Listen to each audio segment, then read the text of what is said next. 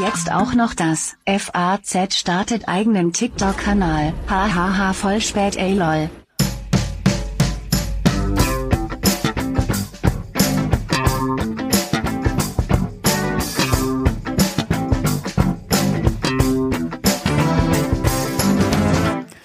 Hallo und herzlich willkommen zu einer neuen Ausgabe der Medienwoche, dem wöchentlichen Medienpodcast mit mir, Christian Mayer von der Welt und mit Stefan Winterbauer von Media. Guten Tag. Ich habe eben ein bisschen lachen müssen. Warum? Hahaha, Haha, voll lol, spät. Voll spät, ey. Die Fatz, die alte Tante Fatz ist jetzt auch Äh. auf TikTok. Aber ich darf ja nichts sagen, weil A, wir, äh, der edgy Medienbranchen, Super Infodienst Media sind gar nicht auf TikTok und ich, Medienjournalist Heini, bin ja aber auch schon über 50, habe mich jetzt erst äh, vor zwei Tagen bei TikTok mal angemeldet. Das darf man fast gar nicht sagen. Jetzt habe ich aber doch gesagt. Mhm. Doch, natürlich darf man das und sagen. Ah. weil, weil, weil die Meldung kam, dass die FATS jetzt da ist, dachte ich, oh, jetzt auch noch die FATS bei TikTok. Na gut, dann melde ich mich halt auch an. Die, äh, das ist natürlich auch irgendwie, das ist ein bisschen jämmerlich, ja. Also Was? jahrelang TikTok quasi vernachlässigen dieses unglaubliche Medienphänomen mit den Milliarden von jungen Leuten, die da ständig drauf abhängen. Und wenn die Fatz kommt, ja, dann kommst du da hinterher. Dann komme ich hinterher geschirgelt. Ja, genau. Ähm, ähm, ähm, was, Also was ich fand diese, äh, ich fand es in der etwas äh, dieser Selbstironie, dieser versuchten, irgendwie dann irgendwie ganz, ganz witzig. Also das ist dann, ja, sie sind voll spät, sie Ja. thematisieren dann, dass sie voll spät sind und irgendwie lustig und das macht's dann auch wieder auf eine Art äh, fast ein bisschen peinlich, aber mein Gott. Und die, äh, die Leute, die das machen, das sind so junge Menschen. Es, äh, die FAZ hat ja jetzt eine Vertical äh, Storytelling Redaktion. Also Vertical Storytelling heißt dann halt auf dem Handy, ja, auf dem Smartphone, weil ist halt vertikal. Und äh, das waren da so drei, drei oder vier junge Menschen, ganz junge Leute, auch People of Color und äh, ich war irritiert. So kenne ich die Warum? FAZ nicht. Ja, für mich ist die fast ja Entschuldigung von alten wir sind im Bockum. Jahr 2022. Es ist halt, ja, ich meine, gut, wir reden, äh, die, die müssen halt auch irgendwie die junge Zielgruppe, aber es war, als wäre es ein anderes Medium. Und guck mal Man hier, ich habe den mhm. ersten Inhalt, ich habe Ja, vor- gerade ja. vorhin nochmal geguckt, oh, haben sie jetzt noch was gemacht auf TikTok, die Fatzler? Hab ich auch. Und hier, Achtung. Ihr diesen Donnerstag auch frei? Dann lebt ihr wahrscheinlich in Baden-Württemberg, Bayern, Hessen, NRW, Rheinland-Pfalz oder im Saarland. Dort ist Frohenleichnam nämlich offizieller Feiertag. Deutschlandweit gibt es neun einheitliche Feiertage. Und nicht alle sind so wie Pfingsten oder Ostern an festen Wochentagen. Entschuldigung. Ja, Also, ey, wir machen uns jetzt was ist das denn für ein Wikipedia-Eintrag, ja, vorgelesen? Ich wollte nicht sagen, da fühle ich mich doch gleich informiert. Also Frohenleichnam Ja. ist halt nicht in den Bundesländern. Und jetzt, jetzt so ein alte Männer, mittelalte Männerklischee über junge Leute. Endlich lernen die mal die Bundesländer kennen. Nee, das wissen, das wissen die ja wohl hoffentlich die. äh, alle. Ja, natürlich wissen die das. Also, aber das ist doch diese Idee dahinter. Jetzt erzählen wir mal, in welchen Bundesländern Frohenleichnam Feiertag ist. Sorry. Ähm, Nicht jeder weiß das immer ad hoc. Ich, ich finde das natürlich erstmal richtig, wenn man das sozusagen mit seiner Redaktion und insgesamt abgeklärt hat, ob man überhaupt auf TikTok sein möchte, von wegen chinesisches äh, Unternehmen, ja, Mhm. ähm, Datensicherheit und, und so weiter auf, meine, ist die Welt auf Plattform. TikTok? Ja, oder? Nein, Nicht? Oh, okay. Wegen der Datensicherheit? Das weiß ich jetzt nicht, aber äh, Bild doch glaube ich auch nicht, ne? Hat da Bild? gerade nicht der Keine Chefredakteur Ahnung. was dazu gesagt? Weiß ich Ja, nicht. glaube schon. Ich habe das irgendwo beim OMR-Podcast, glaube ich, hat- Gefährliches Halbwissen, okay. gefährliches Halbwissen. So viel ich weiß, sind wir nicht auf TikTok. Irgendwann sind wir es vielleicht mal und dann muss man das dann wieder sozusagen äh, wieder begründen, warum man das jetzt macht. Ja, die Tagesschau war ja schon deutlich Die länger ist auf, TikTok. Was mich ein bisschen Ähm, nervt, ja. ist, dass die Medien, auch die Tagesschau, die waren ja auch dann ganz lustig da unterwegs. Und die FAZ ist ja auch so ganz bup, lustig, äh, dass die dann immer meinen, sie müssen so witzig. Also ich weiß nicht, muss man das eigentlich? Die jungen Leute müssen dann immer irgendwo so Blasen aufpoppen Abgeholt. Die müssen abgeholt werden. Ja, gut. Es ist halt. Wobei ich muss sagen, ich war dann drauf und es ist schon schräges Zeug, ja, was da kommt. So Insgesamt, jetzt nicht bei der FAZ. Mhm. insgesamt, natürlich. ja, nicht bei der FAZ. Ja. Okay. Aber jetzt wollen wir nicht, weil, weil ich, alter Mann, jetzt TikTok entdeckt habe, wollen wir da nicht drüber reden. Für unsere Hörer und Hörerinnen ist es wahrscheinlich alles kalter Kaffee. Äh, wir wollen eigentlich sprechen über ganz, über den, was, ja, den Reuters. Hat aber auch damit zu tun. Hat auch damit zu tun. Reuters Digital News Report.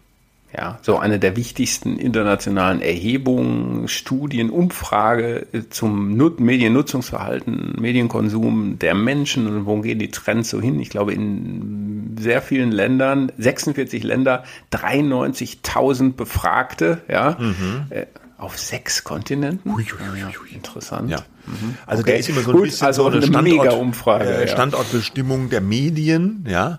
Und erscheint, mhm. äh, ich glaube, da gibt es zwei verschiedene Reports. Der Hauptreport erscheint einmal im Jahr, oder? Bin ich jetzt falsch? Und dann kommt es noch mhm. irgendwie einen da geht es nur das um digital. Dann die Trends. Oder das sind die Trends dann, okay. Mhm. Und was haben wir jetzt? Jetzt haben wir den Hauptreport, oder? Jetzt haben wir den Hauptreport, so viel ich weiß. Ähm, und äh, da, und das ist dann vielleicht auch ein bisschen der Anknüpfungspunkt, wenn man schaut, auf welchen sozialen Medien äh, werden dann Nachrichten konsumiert, ja, dann dominieren weiter noch äh, WhatsApp mit ähm, 15 Prozent, äh, YouTube mit 14 Prozent und Facebook mit 17 Prozent, aber die haben alle ein bisschen verloren, so ein, zwei Prozent Punkte jeweils. Ein tendenzieller Anstieg deutet sich hingegen bei Instagram 8 Prozent und TikTok 2 Prozent an. Mhm. Ne? Weil es überrascht also, mich mit, ja. mit WhatsApp ein bisschen. Wer konsumiert denn bei WhatsApp Nachrichten, frage ich mich. Angeblich ganz viele. Angeblich ganz viele. Und ich, ich auch nicht. Und mich überrascht auch eher, dass Instagram äh, mit acht Prozent da nicht weiter vorne ist. Wenn ich mal mhm. ab und zu aus Versehen mit jungen Menschen spreche, sehr selten kommt mhm. das vor, dann sagen die immer, äh, wenn ich dann frage, ja, wo, wo bekommt ihr denn eure Nachrichten her? Und dann sagen die immer, bei Instagram. Ja, und dann denke ja. ich mir, hä, Instagram, das sind doch nur diese Bilder vom Essen und so. Nee, die, die benutzen das tatsächlich als Nachrichtenmedium, Plattform. Ja. Und auch bei uns, wir haben ja einmal die Woche diese Seiten, die mein Kollege Jens Schröder zusammenstellt, immer. So Daten, Mediendaten der Woche. Und ja. da hat er auch immer die meist gelikten und äh, weitergeleiteten Instagram-Posts und eigentlich jede Woche immer in Deutschland Tagesschau auf der Eins. Also, äh, also an journalistischen Instagram-Postings immer die Tagesschau auf der Eins. Ja, die sind ja auf sozialen Medien, die öffentlich-rechtlichen, äh, sehr, sehr äh, verbreitet. Und da gab es jetzt gerade eine Studie, aber da kann ich jetzt, den müsste ich mir jetzt nochmal genau durchlesen. Die von der von Brenner. Ja, ich, ich ruschel hier gerade rum und ziehe sie raus. Journalismus in sozialen Netzwerken, ARD und ZDF in Bann der Algorithmen. Ne? Da wird so grundsätzlich die Frage gestellt, was machen die da eigentlich, die öffentlich-rechtlichen, ähm, mm. auf den sozialen Plattformen und sollten die da eigentlich sein. Aber ja. kann man verlinken, wer sich damit beschäftigen will. Ich sage nur, äh, mit unserem äh, sozusagen Mediennutzungsverhalten würde man uns heute als Medienredakteure wahrscheinlich gar nicht mehr einstellen, ja, weil nee. wir überhaupt nicht mehr wissen, was die Trends sind. Wir wissen das nicht. Nee. Wir sind ja. oldschool. Na gut, wir wissen es schon, wenn, denn wir haben den Reuters Report ja gelesen. Ja, ja. ja nicht ganz, aber äh, teilweise unter Zusammenfassung. er ist ja so dick. Aber okay, wir haben hier, wir wollten mal ähm, naja. das Leibniz-Institut für Medienforschung, ja. Hans-Bredow-Institut hat äh, den deutschen Teil äh, des Reuters Reports so ja, gemacht, kann man glaube ich sagen. Ne? Und ja, die, Deut die halt die Umfragen äh, ja, für Deutschland durchgeführt. Genau, ne? das meinte ich damit. Mhm. Und äh, äh, die haben so sieben äh, Takeaways, sagt man das so, äh, mhm. äh, rausgezogen und die wollten wir jetzt einfach mal so durchgehen, stichpunktartig und unseren Senf dazugeben. Ne? Ja. Jetzt haben wir einen, haben wir schon gehabt. Ja. Das war hier mhm. der Punkt äh, äh, steigende Reichweite von Nachrichten auf Instagram und TikTok, ja, WhatsApp, YouTube, Facebook haben wir jetzt abhaken. Gesagt. Haken wir ab. Dann ja, gut. Haupt, Aber der wichtigste Punkt, der überall genannt der überall wurde, ist wurde, Nachrichtenmüdigkeit unter deutschen Onlinern. Ja, und nicht nur in Deutschland muss man natürlich sagen, das gilt weltweit, also Corona, äh, Krieg in der Ukraine, der Klimawandel, alles Apokalypse, alles schlimme Nachrichten. Ähm, da gibt's ja auch dieses Doom-Scrolling, was, womit man dieses, diesen Effekt bezeichnet. Man wacht vielleicht nachts auf und guckt auf sein Handy und dann scrollt man so runter die Nachrichten und es ist nur schlechtes Zeug. Ne? Mhm. Dass Nachrichten grundsätzlich eher positiv sind, ist ja eh nicht so. Ja? Nachrichten sind meistens eher tendenziell irgendwo läuft was nicht richtig, ja, aber die Ballung, ja, die ermattet und ermüdet jetzt die Menschen und die Deutschen eben nun auch und nur noch 57 Prozent der erwachsenen Internet Nutzenden, wie es hier in dieser Studie mhm, heißt, hm, äh, mhm. interessieren sich, ich zitiere nur die Studie, interessieren sich für Informationen über das aktuelle Geschehen. Und das ist dann, da kann man erstmal nicht so viel mit anfangen, klingt nicht nach so viel. 57 Prozent und äh, im vergangenen Jahr äh, waren das noch 10 Prozentpunkte mehr, also 67 Prozent. Ja. Und am deutlichsten ist der Rückgang, das muss man noch kurz sagen, der Gruppe 18 bis 24 Jahre. Da interessieren sich nur noch 31 Prozent für Nachrichten, was einem Minus von 19 Prozentpunkten ja, entspricht. Das ist, äh, erschreckend, ja. Äh, weiß man gar nicht, ja finde ich komisch. Themenmüdigkeit, vor allem im Zusammenhang mit der Corona-Pandemie, wird äh, verantwortlich für gemacht. Zum Zeitpunkt der Umfrage war der Ukraine-Krieg, äh, hat er noch keine Rolle gespielt. Es hat es aber, jetzt sagen wir mal, mutmaßlich nicht besser gemacht. Ja. Äh, Nein, das hat es ja noch verstärkt eben, und ja. es gibt ja, äh, es gibt eine aktuelle Studie, die demnächst rauskommt von dem, äh, von den Kollegen Stefan Weichert und Live Kramp. Ähm, Stefan Weichert hatten wir ja schon mal ähm, im Interview, dass äh, die haben das VOCA Institut für digitale Resilienz gegründet, ja, und da, die beschäftigen sich mit diesen ähm, Stichworten oder mit diesem Phänomen, ne, zu viel schlechte Nachrichten, die Leute schalten ab ähm, oder vermeiden zumindest Nachrichten. Ne? Äh, News Fatigue heißt das auf Englisch, glaube ich. Und da haben die das auch nochmal äh, bestätigt, ähm, äh, dieses, diese Reuters-Geschichte. und äh, in so tiefen Interviews kommt dann auch äh, raus, dass es halt Corona viel ist. Und der, der Krieg äh, hat das ja. ja auch nach meiner Warnung nochmal deutlich verstärkt. Wobei, das ist immer so eine Welle. Ne? Am Anfang, das, als der Krieg losging in der Ukraine, konnte man zumindest bei den Reichweiten einen Peak verzeichnen. Also da gab es dann ganz viele Brennpunkte und die Nachrichtensender haben höhere Einschaltquoten erreicht und auch die Online-Medien, die über den Krieg berichtet haben. Und das sackt dann aber nach einer gewissen Zeit wieder richtig ab. Da merkt man dann das Interesse am Anfang groß da und dann sackt's wieder ab. Ja.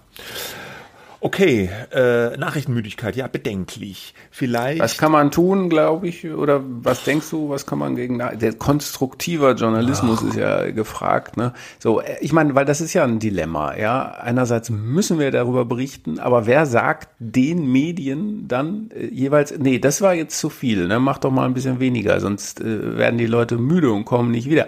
Ich sehe da eigentlich keine richtige Strategie. Außer du bietest jetzt selber Seminare an, wie man, ne, man kann ja eigentlich im Grunde nur sagen, äh, Leute, nicht Journalisten vielleicht, äh, checkt eure Nachrichten einmal morgens, ja, das sind solche, mittags, abends oder diese, so, ja. Diese Handreichungen für diese, für dieses Digital Detox so ein bisschen, dass man da nicht so mhm. überfordert wird. Klar, das kann man machen. Aber für die Medien selber, also ich sag mal, nicht berichten ist keine Lösung, ne?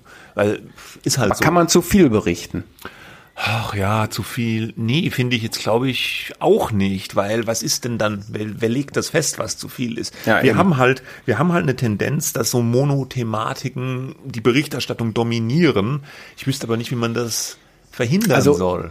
Also das, ja, wir hatten die Corona-Pandemie, jetzt haben wir den Ukraine-Krieg ja, so, oder dann vielleicht noch Inflation. Es wird ja auch über andere Sachen immer berichtet, nur das fällt halt ein bisschen hinten runter.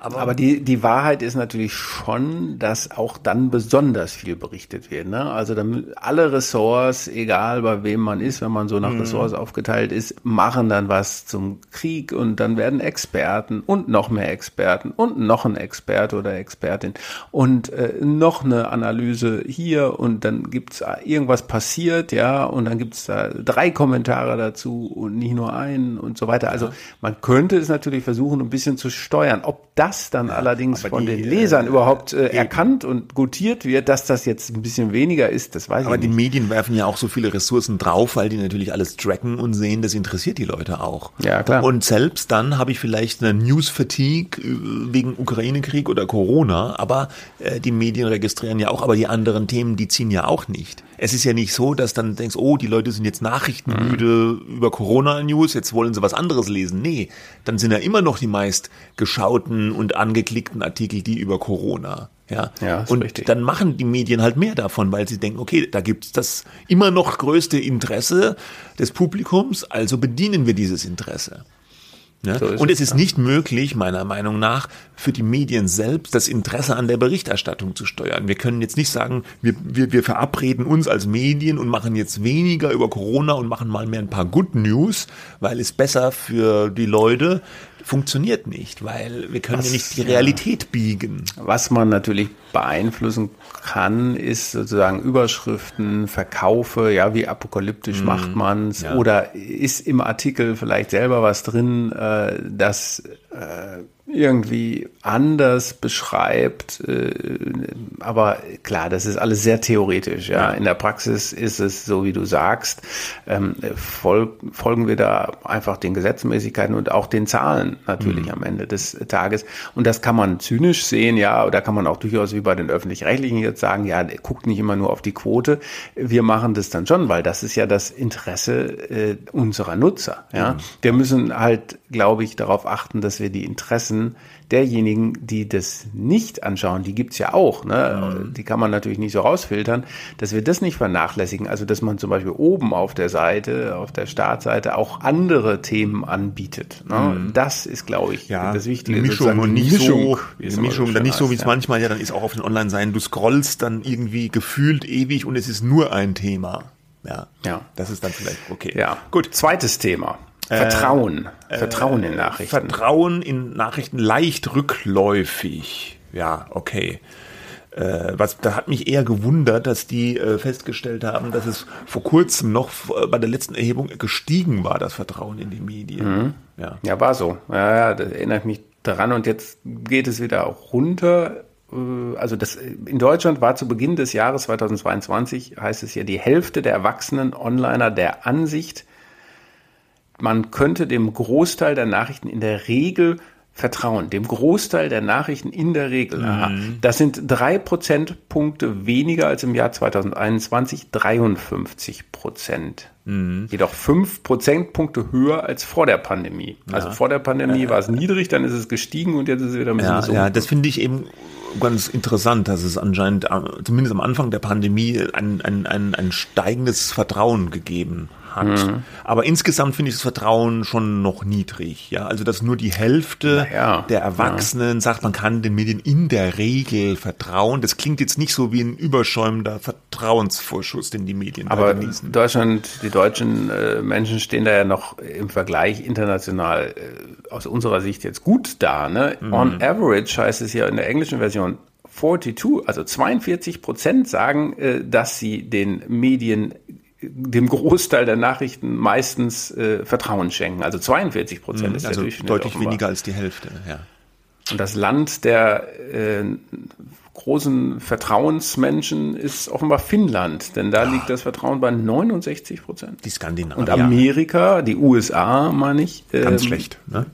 26 Prozent. Ja. Das sieht man mal wieder. Das ist ein großes Problem, aber wissen wir jetzt auch nicht, wie man das löst. Ne, konstruktiv machen wir ein anderes Mal. Ja, das ist, glaube ich, nicht die Gut. Lösung. Okay, dann steigende Reichweiten hatten wir. Äh, in, in sozialen Medien geht Berichterstattung vor Meinungsäußerung durch Journalisten. Ja, was ist damit gemeint? Ich glaube, das heißt, aber wir reden jetzt nur über sozial. Ich finde die Frage sehr interessant, weil die so ein Generationenkonflikt oder so ein Gap zwischen Generationen offenbart, aber abgefragt wurde offenbar nur, wie sollen sich Journalisten in sozialen Medien äußern? Ne? Sollen die sozusagen neutral berichterstattend äh, Nachrichten verbreiten dort oder sollen sie sagen, äh, sollen sie dort ihre Meinung verbreiten? Und insgesamt heißt es, sind 52 Prozent der Befragten der Ansicht, es wäre besser, Journalisten blieben bei der Nachrichtenberichterstattung, während 31 Prozent finden, dass sie auch ihre persönliche Meinung äußern könnten. In der jüngsten Zielgruppe 18 bis 24 nochmal überwiegt jedoch die Zustimmung zu persönlichen Meinungsäußerungen. Mhm. Und ich glaube, das lässt sich so ein bisschen übertragen auch generell auf die Haltung eher jüngerer ähm, Medienkonsumenten, dass sie mehr Meinung und ja Haltung mhm. äh, erwarten von Medien. Da gibt's nämlich äh, auch eine äh, ergänzende Geschichte, dass äh, junge Nutzer vor allem so eine Art äh, Stellungnahme, eine Positionierung von Medien zum Klimawandel erwarten. Mhm, also sind wir ja. jetzt für oder gegen den Klimawandel? Ja. okay. ja. Aber, äh, aber nochmal diese, diese, diese Meinungsäußerung. Was ich da jetzt mhm. nicht gesehen habe, ist, ob die differenzieren zwischen, jetzt sage ich mal, einem Personen-Twitter-Account von einem Redakteur oder mhm. dem Medien-Twitter-Account. Das äh, weißt du, ob die das in der Umfrage differenziert haben? Also ob jetzt äh, der Redakteur Christian Mayer einfach mal eine Meinung mhm. raushaut auf Twitter oder ob, ob du das praktisch dann in deiner Eigenschaft als Weltredakteur machst. Und ich habe es so als Medienmarke. Äh, das ist die Medienmarke. Im Rahmen der Medienmarke verstanden. Im Rahmen der Marke, okay, ja. Ich, ja. ja. Weil, weil das andere fände ich dann auch nochmal in, interessant, ja, wenn, wenn, wenn, wenn die Leute, es gibt ja oft auf Twitter, ja, hier äh, Oberchef beim ZDF, hier privat oder so, schreiben die Leute manchmal. Oberchef? Ja, dann, ja, ja, genau. Ja, ja. Und, äh, mhm. und dann hauen sie dann doch irgendwie irgendwas raus. dann heißt ja, Moment, hm. der ZDF-Mensch, ist jetzt nur ein Beispiel, ja, er hat aber da was getwittert und dann sagt der ZDF-Mensch, ja, aber, aber war, war privat hier. Ne? Und dann geht ja manchmal die Debatte los, ja, kann man das überhaupt trennen noch? Man steht ja, ja, als Redakteur oder als Mitarbeiter eines Medienunternehmens auch irgendwo immer als Vertreter. Deswegen haben ja US-Unternehmen wie die New York Times auch so relativ scharfe Regeln, dass die Redakteure auch auf ihren privaten Accounts äh, praktisch immer für das Unternehmen sprechen und des, der, deswegen da ein bisschen aufpassen müssen und so, was sie da von sich mhm. geben. Ja. ja. Aber ich weiß jetzt nicht, ob das damit so gemeint ist, aber es ist ein bisschen diese Sache, ja, äh, manche Leute wünschen sich eben, das höre ich schon auch oft, so auch manchmal in Gesprächen, die, die gerade die deutschen Medien würden zu sehr Meinung und, und Nachrichten vermischen, ist ein häufig gehörter Vorwurf immer mhm. noch. Und man soll es mhm. doch so mhm. machen wie die äh, angelsächsischen Medien, die trennen das viel stärker. Und das scheint jetzt aber bei den jüngeren Leuten gar nicht so gefragt zu sein, laut hier Reuters Report. Ne? Den wollen, Eindruck erweckt ja, es. Ne? Ja. ja. Ich muss sagen, Gut. also wenn ich das kommentieren soll jetzt, wenn du mich jetzt Bitte, fragst, jetzt sag doch mal deine Meinung. Ja, wenn du mich jetzt nach meiner Meinung fragst, dann sage ich, ich habe auch den Eindruck, dass es vielleicht ganz gut täte, wir würden ein bisschen stärker trennen. Ich war früher mal anderer Meinung, aber ich glaube, durch diese ganze Debatte, diese aufgeheizte, polarisierten Debatten, die wir haben, finde ich ganz generell, dass ein bisschen ein, ein Bemühen um Objektivität, ja, bemühen. Ich weiß wohl, dass es eine, eine hundertprozentige Objektivität nicht gibt, aber dass man sich darum bemüht, dass das ganz heilsam ist und dass man so Meinungen mehr trennt und kenntlich macht als Kommentar oder Meinung. So. Mhm. Ja, da ist sicherlich was dran. Das ist auch in dieser Studie, die ich eben zitiert habe, von den Kollegen rausgekommen. Da ist mir die Zahl ein Drittel in Erinnerung. Ein Drittel wünschten sich sozusagen oder fänden das okay, wenn man sie die Formulierung war, an die Hand nimmt, ja, mhm. äh, die Menschen, ihnen also ein bisschen so, ich erkläre dir jetzt mal die Welt. Der Rest aber, also die Mehrheit, äh, würde sagen, wir bilden uns lieber unsere eigene Meinung, so mhm. verkürzt gesagt. Ne? Ja. Dann gut wachsende Zeit, ja. wachsende Zahlbereitschaft für Online. Äh, äh, Nachrichten. 14 Prozent der Befragten geben an, für digitale Nachrichten Geld ausgegeben zu haben. Das sind fünf Prozentpunkte mehr als im Vorjahr. Da steht zum Glück geben an und nicht geben zu. ja, gut. Ja. Aber das okay. heißt, äh, das heißt, die haben äh, wann im vergangenen Jahr für Nachrichten im Internet mhm. bezahlt. Das heißt dann noch nicht, was sie, wie viel sie bezahlt haben und was ja. sie bezahlt haben. Ne? Das heißt, man kann ja. auch sein, dass es theoretisch einfach nur mal ein Artikel war oder vielleicht mal ein Probe-Abo oder so. Ne? Das ist ja sehr, sehr mhm. weit gefasst, diese, ja, diese es gibt in dem äh, Reuters-Report äh, sogar eine Aufschlüsselung äh, nach den Preisspannen. Ne? So drei verschiedene Kategorien haben die da gebildet und sagen dann, ich weiß nicht, woher sie die genauen Zahlen haben, äh, sagen dann, wie viel teilweise für was zahlen. Ne? Ähm, okay. Aber, aber äh, die Zahlungsbereitschaft als solches ist natürlich erstmal sehr unkonkret. Es ist erstmal eine generelle Zahlungsbereitschaft. Ne? Also so habe ich gemacht. Ja, das kann alles sein, wie du sagst. Ne? Mhm. Äh, gibt man da jetzt 60 äh, Euro im Jahr oder 120 aus, vielleicht für 10 Euro im Monat, oder hat man mal irgendwas gekauft? Ja, zumindest steigt sie. Aber ähm, Deutschland ist jetzt, glaube ich, nicht so ganz vorne in der Zahlungsbereitschaft. Äh, Norwegen ist ganz oben, 43 Prozent. Das waren die, glaube ich, schon Schweden. immer, gell? Die Norweger. Ja, Aber das, das liegt auch garantiert an der Medienlandschaft, ne? Weil in einem Land, wo du A, ein sehr starkes öffentlich-rechtliches System hast, wo du ja eh mit den Beitrag bezahlst und sonst nix, ja, äh, hast du ja schon eine Nachrichtengrundversorgung und äh, dann gibt's ja auch in Deutschland noch viele freie Medien, also kostenlose Medien, wie jetzt, was weiß ich, Focus Online oder T-Online oder so, ja, und wie sie alle heißen, die einfach Nachrichten komplett kostenlos oder auch Inhalte Ja. zur Verfügung stellen. Und das ist, meine ich, im Kopf zu haben, in Norwegen nicht ganz so. Ja, dass es da die, die, die Medienlandschaft nicht ganz so, ich sage mal, vielfältig ist. Und man Ja, dann der- vielleicht der eher Mhm. bezahlen muss auch, wenn man da Mhm. entsprechend Medien konsumieren will. Und grundsätzlich sagt auch ein Mitautor des äh, Reports, der Rasmus Kleis Nielsen, ähm, dass auch die Publisher, äh, die Verlage, die jetzt mit Bezahlabos arbeiten, sich Gedanken machen müssen, wie sie mehr Leute noch ähm, erreichen, weil das ja eine relativ ähm, große Zahl von Medien ist, die dieses Geschäftsmodell bezahlte Abonnements hat, die sich aber um eine verhältnismäßig kleine Gruppe von Menschen ähm, streitet, ja, äh, oder im Wettbewerb ist, äh, die bereit sind für Nachrichten äh, zu zahlen, ja. Ähm, er sagt, ähm, ähm, most fundamentally, much of the public do not find news worth paying for. Ja, also das muss man halt einfach mal so konstatieren. Ja, selbst wenn das Leute sind, die Spotify-Abo haben oder Netflix-Abo haben, ähm, die Mehrheit zumindest ist Stand heute nicht bereit, für Online-Nachrichten äh, Geld zu bezahlen. Und Nachrichten sind natürlich in dem Fall immer auch Analysen, Interviews, äh, alles Ja, ja, Mögliche. ja. Ne? Nachrichten ist eine extreme Inhalte, Verkürzung. Ne? Deswegen müssten die auch zusehen, äh, wie sie ihr Angebot so machen, dass es eigentlich ähm, noch mehr Leuten, wobei, das müsste man nochmal hinterfragen, wir haben ja auch ähm, wir machen das ja so freemium-mäßig wie die meisten anderen äh, auch und die Reichweite äh, jetzt bei der Welt beispielsweise ist extrem hoch. Ne? Also das dann schon. Also äh, das ist ja eigentlich der Ansatz. Der Rest ist Werbevermarktung oder da ist Werbevermarktung dann wichtig, da ist die Reichweite wichtig. Eigentlich äh, bedient es ja beide Sorten von Mediennutzern. Ähm, aber vielleicht gibt es ja noch andere Möglichkeiten, zum Beispiel auf TikTok zu gehen und dort äh, Nachrichten zu verlesen oder dabei. zu, zu, Ja. zu inszenieren. ja, genau. Okay. Okay. Haben wir noch was? Äh, ja, Nachrichten kann man, glaube ich, relativ äh, schnell machen. Nachrichten im Internet werden lieber gelesen als geschaut. 58 Prozent lesen Online-Nachrichten am liebsten. Nur jeder Zehnte möchte sie als Video anschauen. Überrascht mich persönlich null.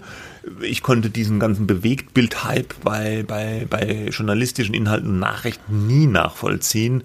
Äh, ich habe das auch persönlich immer lieber gelesen. Ja, also Und gehört?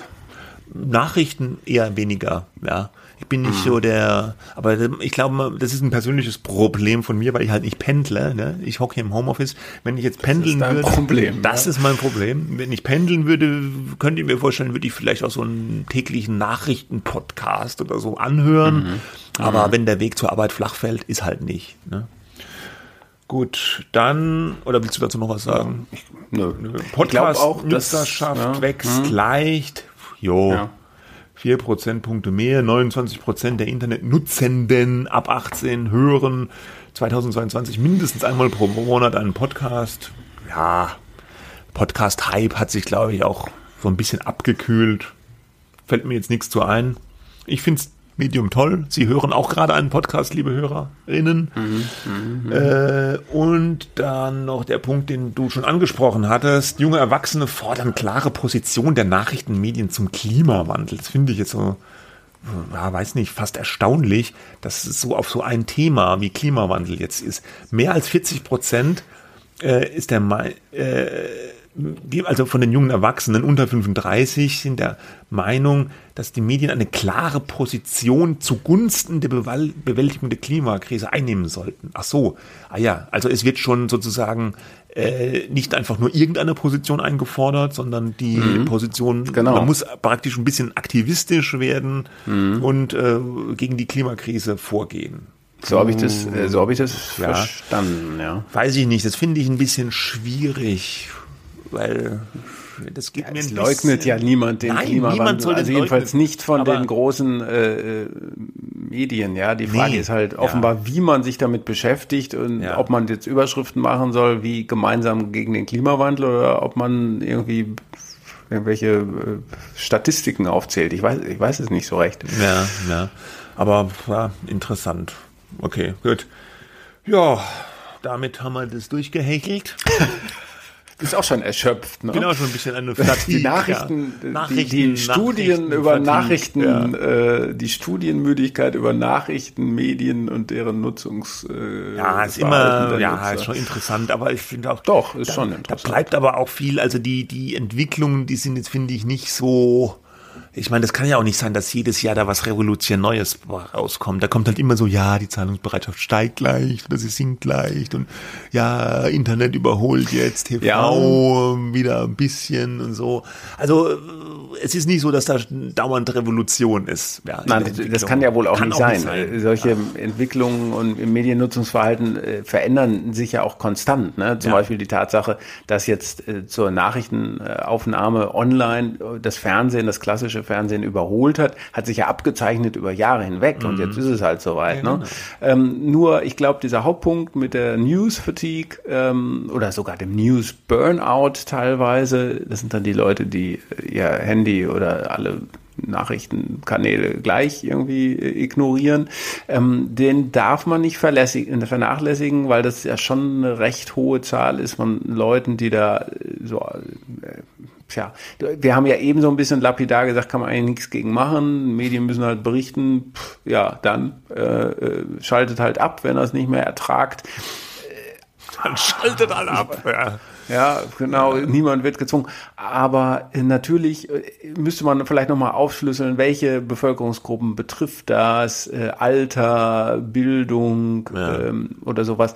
Und dann nochmal gucken, kann man denen denn trotzdem irgendwas äh, anbieten? Ich, ich ja, es ist schwer, ne, aber das ist ja ein großes Potenzial, ne? Oder Ja. gibt es irgendwelche abgespeckten Angebote, wo nur die Hälfte der Nachrichten draufsteht? Ich, ja. Ja, Naja. naja. Gut. Gut. machen wir hier den Sack zu. Reuters Report. Ja, bevor ich noch andere komische Ideen habe. So. Wir kommen zu einer Personalie. Ähm, die Buchautorin, Journalistin und Referatsleiterin ähm, äh, Ferda Attermann soll die ähm, Antidiskriminierungsstelle des Bundes leiten. Ne? Das ist vom Bundeskabinett jetzt der Vorschlag eingebracht worden. Die Stelle, diese Position war meines Wissens nach jetzt vier Jahre lang nicht besetzt. Jetzt äh, soll sie das werden. Ähm, also Attermann war unter anderem im Ministerium für Generation, Familie, Frauen und Integration in NRW äh, tätig und sie hat den Mediendienst Integration aufgebaut und sie ist, glaube ich, im Vorstand auch der neuen deutschen MedienmacherInnen äh, mit einem Sternchen. Ähm, also in den Medien relativ präsent. Ich höre sie ja manchmal auf Radio 1. Und jetzt hat sie auch gerade noch Kolumnistin. äh, ja. äh, eine, eine Diversity-Beratung gegründet. Diversity-Beratung, also Beratung für Firmen, Unternehmen, äh, die jetzt rausfinden sollen, wie sie am besten mehr Diversity ähm, ja, äh, in ihrem Unternehmen durchsetzen. Sie ist auch eine Verfechterin der Quote äh, für Migranten. 30 oder Prozent, Menschen. oder? Habe ich irgendwo Ja. gelesen. Also eine streitbare äh, Persönlichkeit, ja, äh, aber eben nun mal in diesem Feld anerkannt ähm, und hat äh, natürlich auch mit viel mit Kritik zu kämpfen. Ich verlinke auch mal einen Artikel, den äh, mein Kollege Marcel Leubecher über sie geschrieben hat, über diese doch teilweise kontroversen Positionen, die sie vertritt. Es gibt Leute, die sagen, dafür ist sie jetzt gar nicht geeignet, weil sie selber spaltet und die Medienmacher verleihen ja diesen Preis äh, Kartoffel des Jahres oder sowas. Ja, also so an Deutsche, ja, wir werden ja, also wir äh, auch dann gerne mal irgendwie Kartoffeln genannt. Mich persönlich hat noch keiner so genannt. Ähm, ich auch nicht. Äh, na, so, du Kartoffel. Wo dann die Frage ist, ist das nicht auch eine Form der Diskriminierung? Und dann heißt es ja, aber euch äh, 50-jährige weiße Männer kann man doch gar nicht diskriminieren, weil ihr seid ja sowieso äh, irgendwie privilegiert. So diese ganze Debatte. Ich, ich glaube, wir können jetzt an dieser Stelle gar nicht groß klären, ist sie da jetzt für geeignet oder nicht. Sie ist ja, vorgeschlagen ja, und wahrscheinlich wird sie das ja. dann auch. Das, der Punkt, der mich sehr interessiert hat, war gestern am Donnerstag, ähm, als das bekannt wurde, ja, in Berlin war das natürlich auch Fronleichnam, aber, ähm, aber kein Feiertag. Ja, okay. Meine Tochter hat in der Schule so einen Zettel mitbekommen, wenn man katholisch ist, darf man gern zu Hause bleiben. Ach echt? Das Aha. ist das Larifari in Berlin. ja, also die, die, die Sache Heute ist eher, fühle ich mich katholisch. Bleib daheim. Die Sache ist, ich glaube, das musst du dann nachweisen. Uh. Außer dann, oder sonst fehlt es halt unentschuldigt. Na, wie auch immer, aber das ist gar nicht das Thema. Also gestern wurde das bekannt, nach meiner, oder vielleicht war es auch Mittwochabend, dass sie dann nominiert ist, die Frau Attermann. Und äh, sie hat offenbar, kam dann über Twitter natürlich raus, äh, die hat rund 12.000 Tweets äh, im Laufe der Jahre so äh, vertwittert. Äh, und die hat sie mit Ausnahme von 60 oder 70 Tweets, die jetzt noch auf ihrer Twitter-Seite, auf ihrem Account stehen, gelöscht. Mhm, ganz schön viel. Und muss man das, das eigentlich, fand per, ich dann muss man das eigentlich per Hand machen oder gibt es da ein Tool? Das, oder, oder Leute, die das für einen machen. Ich weiß es nicht. Twittern Sie mal, löschen Sie alle Tweets, wo Kartoffel drin steht. Ja. Vielleicht kann man das programmieren, ich weiß es nicht. Ja. Aber also ich, ich fand das so, und dann hatten wir im Ressort eine Debatte drüber und es gab doch eine ganze Reihe von Kolleginnen und Kollegen, die gesagt haben, ja, das macht sie mal besser. Das ist doch gut, dass sie es macht, um sozusagen vorzubeugen, ähm, dieser, dieser, wahrscheinlich diesem Effekt, dass jetzt ganz oder einige Menschen hergehen werden, ihre Tweets alle genau angucken und sagen, hier sieht man doch, nicht geeignet. Das haben die Kolleginnen und Kollegen vermutet, ja, mhm. dass das jetzt passieren wird. Und ich habe, also mein spontaner Gedanke war, wenn du für ein öffentliches Amt nominiert worden bist und das wahrscheinlich auch bekommst, ja, mhm. dann ist es eigentlich für mich ein Unding, dann zu sagen, dann lösche ich hier mal meine 12.000 Tweets. Ähm, äh, ich fange hier jetzt mal bei Null an. Äh, und und und äh, lass das einfach. Ich meine, was meine Positionen sind, das weiß man natürlich von Artikeln und so weiter. Aber was was soll das, das dann zu löschen? Erstens weckt es Misstrauen, weil die dann sagen, oh, die hat was zu verbergen. Klar. Und, und zweitens finde ich, äh, Twitter hat halt so eine absolute Transparenz, ja. Und da schreiben ja Leute interessanterweise nicht immer nur das, äh, was sie irgendwie drei Stunden lang überlegt haben, sondern sie hauen es einfach raus, ja. Und mhm. manchmal löschen sie es dann direkt. Das finde ich auch vollkommen in Ordnung, etwas zu löschen, äh, wenn man im Affekt was geschrieben hat. Ich hatte das, glaube ich, noch nie gemacht, aber solche Leute soll es ja geben. Aber wenn du dann eine Medienexpertin wie Frau Attermann hast, die dann zweitens ein nicht nur eine Medienexpertin ist, sondern auch ein öffentliches Amt Amt bekleiden wird, äh, von nicht geringer Wichtigkeit, ähm, dass du dann hergehst und 12.000 Tweets äh, löscht, ja, äh, das finde ich ist eigentlich nicht in, integer. Ja, ich finde das eine Frage der Integrität, das einfach mal stehen zu lassen, damit sich die Leute ein die Leute, aber Menschen, wenn sie das wollen, ein Bild machen können von ihr, wie, was twittert die denn da? Ja. Und ich finde ja, die hat ja eigentlich ihrer Sache oder sich selbst damit jetzt auch einen sogenannten Bärendienst erwiesen, weil dadurch, dass diese ganzen zigtausende Tweets jetzt gelöscht sind, wie du schon sagst, da denkt man, hoch, was hat die denn zu verbergen? Was stand da denn Schlimmes? Das fragt man sich ja jetzt und der Kopf neigt ja dazu, äh, das dann irgendwie zu füllen. Ja, dass man sich denkt, hu, hu, hu, da hat sie wahrscheinlich irgendwie, äh, was weiß ich, ganz schlimme Sachen gesagt. Kartoffel und, und, und sonst was, ja. Äh, keine Ahnung, irgendwas, was man ihr, wo man ihr einen Strick draus drehen könnte, wenn sie jetzt da die Beauftragte für Antidiskriminierung ist. Hat ja, und genau deswegen ja. haben die Kollegen gesagt, äh, weil es eben Leute gibt, die ihr da jetzt Schlechtes wollen, äh, äh wäre ja. das doch auch gerechtfertigt, wenn man es dann eben löscht, aber, weil äh, dem muss man dadurch, sich ja gar nicht aussetzen. Aber da, dadurch macht sie ja gerade diese Diskussion auf, dass sie es löscht. Aber ich es, denke, denke auch. Wir, wir kennen ja, ich habe jetzt nicht auf dem Twitter-Account von Frau Attermann gewohnt. Ich weiß also nicht, was die in diesen 12.000 oder wie viel gelöschten Tweets getwittert hat.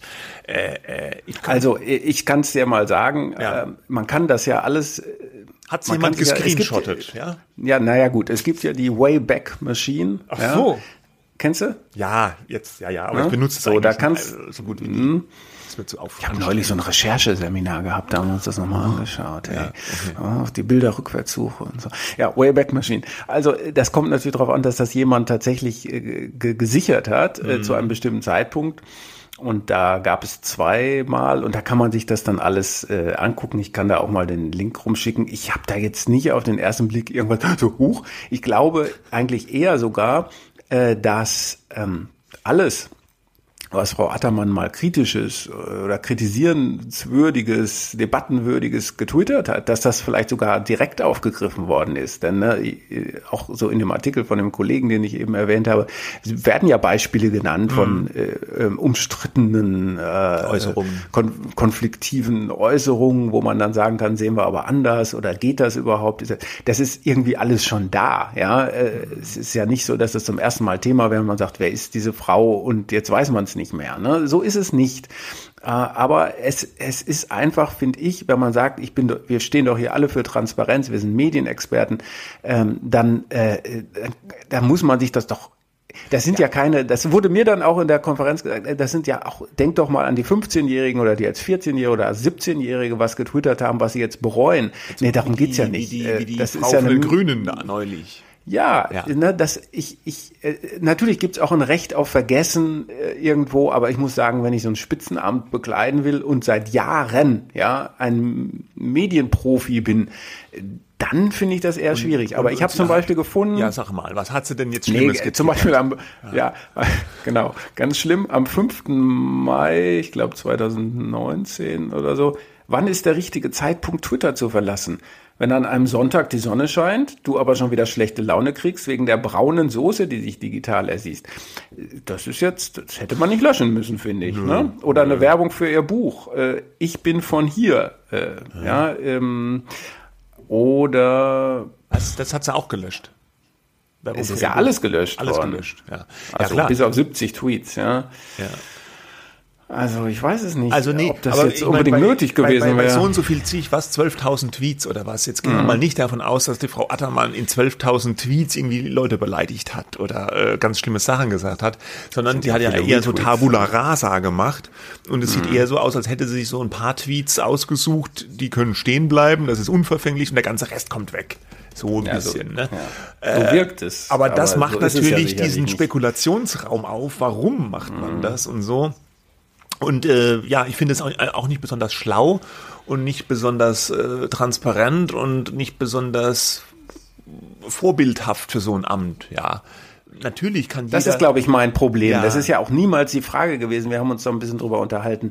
Heißt es jetzt, darf man es oder Ja, sollte hab, man wir es? haben uns gestern Natürlich kurz darf über, das. darüber ja. Mhm. unterhalten. Ich habe dich erst missverstanden. Ich dachte, du vertrittst die Meinung, man darf das nicht löschen. Und da habe ich gesagt, Gottes na, Willen, natürlich ja. darf man seine eigenen Tweets löschen. Wo sind wir denn? Ja, aber du meintest ja eher, ob das klug ist oder so oder, Ja. oder ob man das machen tun sollte. Ja, oder da Genau. kommt es drauf an. Wenn sie jetzt wirklich was getwittert hat in diesen 12.000 gelöschten Tweets, was dazu angetan wäre, äh, dass sie dann als nicht geeignet erscheint für dieses Amt, ja, dann würde ich sagen, okay, dann würde man diesen Tweet aber auch gerne kennen, ja. Äh, also dann, dann wäre es ja interessant, das zu wissen. Und wenn sie, wenn, wenn aber in diesen 12.000 Tweets gar nichts Schlimmes drinsteht, wenn sie sich nur jetzt über die braune Soße aufregt oder Werbung äh, über ihr Buch macht, ja, oder sagt, Nazis sind blöd oder was weiß ich, dann, sagen, dann hätten wir es ja auch stehen lassen können. Ne? Und jetzt Ja. löscht sie die Dinger und macht damit natürlich ein Fass auf.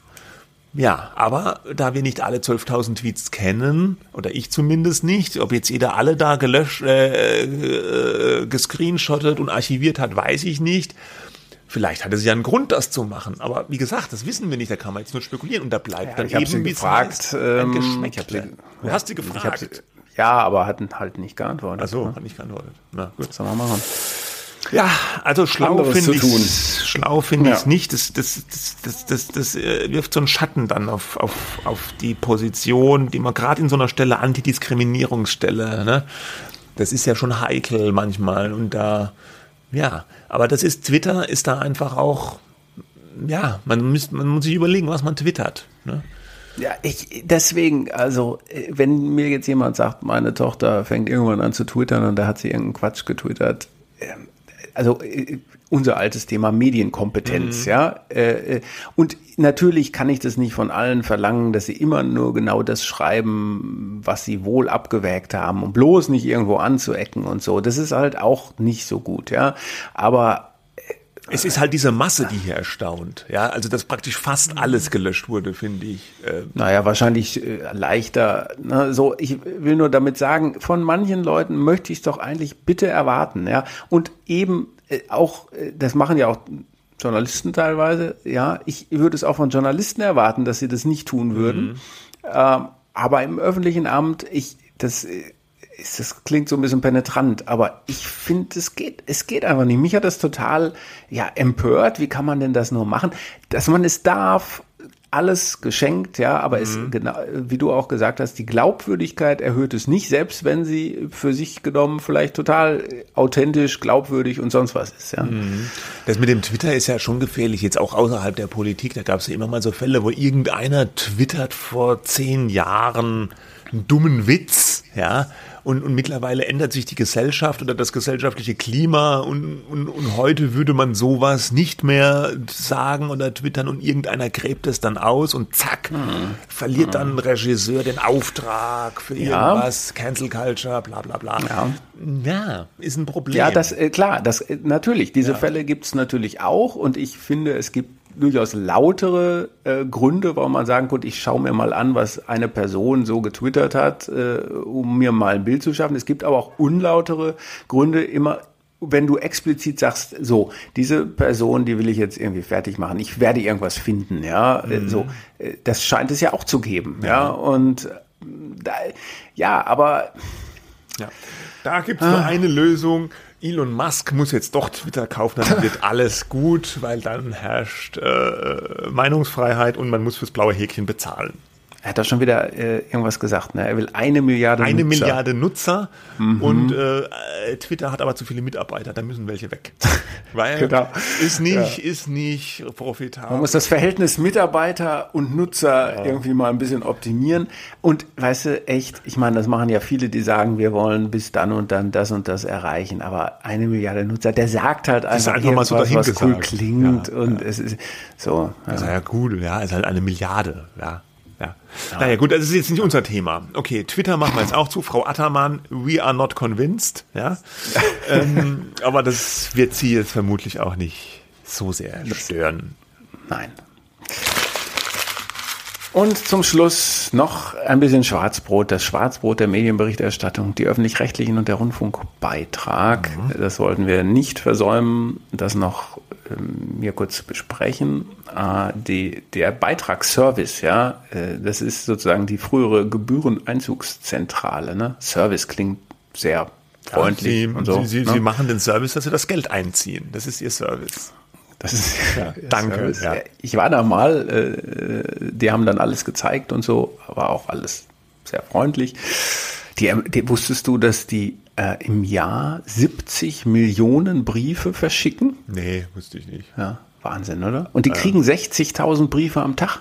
Was? Von wem denn? Ja. Mit Geld drin oder was? Wieder so ein Typ, der alles mit Kleingeld zahlt. Überweisungsträger vermute ich. Überweisungsträger. Bargeld darf man, also man darf ja jetzt nach einem Spruch des Bundesverwaltungsgerichts auch theoretisch das, den Rundfunkbeitrag bar ja, entrichten. So, so, Gebühren, so Beitragsrebellen, die dann irgendwie ja, das alles so als genau. Pfennig, so als Kleingeld, so in einem ja. riesen Sack da den volles Haus da. Ja, aber falls sich das jemand jetzt von unseren Hörern überlegen sollte, das darf man im Prinzip nur, sagt das Bundesverwaltungsgericht, wenn man kein Girokonto hat. Ach so, ja. Hm. Aber jetzt sag, äh, die haben einen neuen Gut, Bericht Ecke. vorgelegt, ne? Und? Die haben, das, die, die zählen ja immer zusammen, was eingenommen wurde, was eingegangen ist in dieser einzugszentralen Service-Organisation äh, da.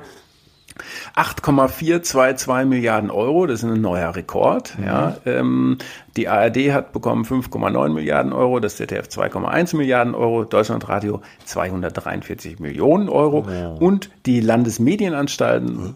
was ja nicht so viele wissen, wird, die werden auch aus dem Rundfunkbeitrag bezahlt. Obwohl die ähm, sich um den Privatrundfunk kümmern. Ja, so ist es. 159 Millionen Euro. So macht 8,422 Milliarden und warum ist das gestiegen? Ganz klar, weil im vergangenen August ähm, der Rundfunkbeitrag dann äh, erhöht wurde von 17,50 auf 18,36. Ja, gut. Ist so, ja, ist viel Geld, ne? Aber ist ziemlich viel Geld, geht immer nach oben. Da kann der, da kann die, der Beitragsservice auch nichts dafür. Es ist ein Politik, das ist eine Sache der Politik, den Rundfunkbeitrag äh, und sozusagen erstmal den Auftrag und die Struktur der öffentlich-rechtlichen festzulegen und dann zu gucken, wie viel brauchen sie denn dafür. Ja, haben wir alles schon x-mal hier durchgehechelt. Eine interessante Sache vielleicht noch, äh, was ja immer gern dann gefragt wird von kritischen Medienjournalisten, wie viel Verfahren gibt's denn da? Wie viele Leute zahlen das nicht? Ja? Ähm, äh, und es gibt insgesamt drei Millionen Konten, ne? die rechnen das in Konten und nicht in Haushalten. 45 Millionen Konten gibt es insgesamt, ja. Und drei Millionen haben entweder so ein Mahnverfahren oder sind schon im Vollzug, ja, mhm. also dass das Geld dann jetzt äh, sozusagen ähm, nicht nur freundlich mehr oder halbwegs freundlich gemahnt wird, bitte überweisen Sie doch mal, sondern dass man dann Schritte einnimmt. Eine Million sind im Vollzug davon, die anderen in Mahnverfahren, in Mahnstufen. Das finde ich Und diese Zahl, viel. Ja, aber die Zahl ist rückläufig. Zehn Prozent Rückgang äh, ja. auf allen Fronten. Und das hatten die so ein bisschen begründet damit, dass insgesamt, ich fand es erstaunlich, äh, auch die Überschuldung in Deutschland auch um ungefähr zehn Prozent zurückgegangen ist. Also hätte man jetzt angesichts von Corona jetzt nicht mit gerechnet, mhm. dass äh, tatsächlich die Leute, die Zahlungsmoral, hieß es, sei gestiegen. Ja. Zumindest beim Rundfunkbeitrag.